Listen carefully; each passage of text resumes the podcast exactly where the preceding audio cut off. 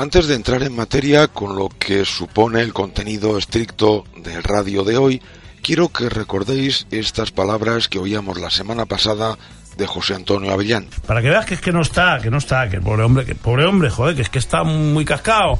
Eh, ha creado una cosa que se llama Grada Joven o, la Grada Fans. o la Grada Fans. Y, eso es un cúmulo de sinvergüenzas que especulan con las entradas que las van vendiendo. Entradas que les da el club las venden en la puerta, las revenden en la puerta, que se han montado pseudo agencias de viajes. Lo peor que pasó con Calderón, todos los golfos que se hicieron ricos con Calderón, todos esos negocios los han copiado, los están haciendo ahora. Si está ochadita en esa. Venden entradas de extraperlo de prohibida su venta todavía. Me han dicho las malas lenguas de doble filo que a Avellán no le sentó nada bien el programa del día 25, pero nada, nada bien.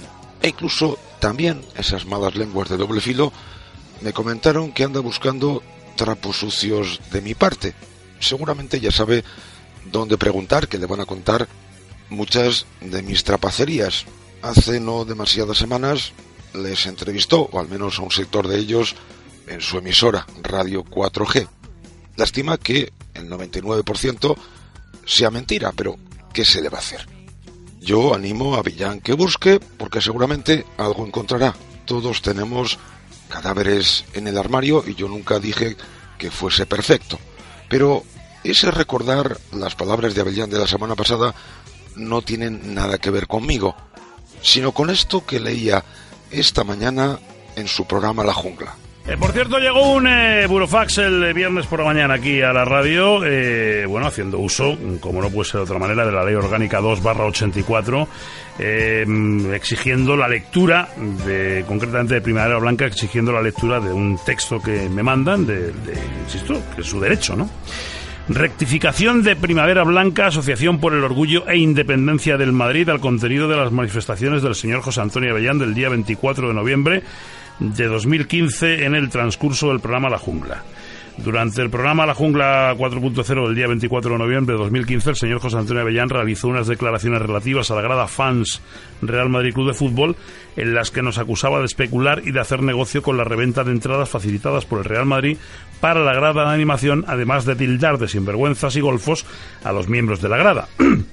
Primavera Blanca, al igual que el resto de organizaciones que conforman la grada fans Real Madrid Club de Fútbol, quiere poner de manifiesto que no tiene ningún control sobre las entradas de la grada, no siendo cierto que se revendan o que se vendan o revendan entradas en las puertas del estadio, sencillamente porque no se posee ninguna entrada.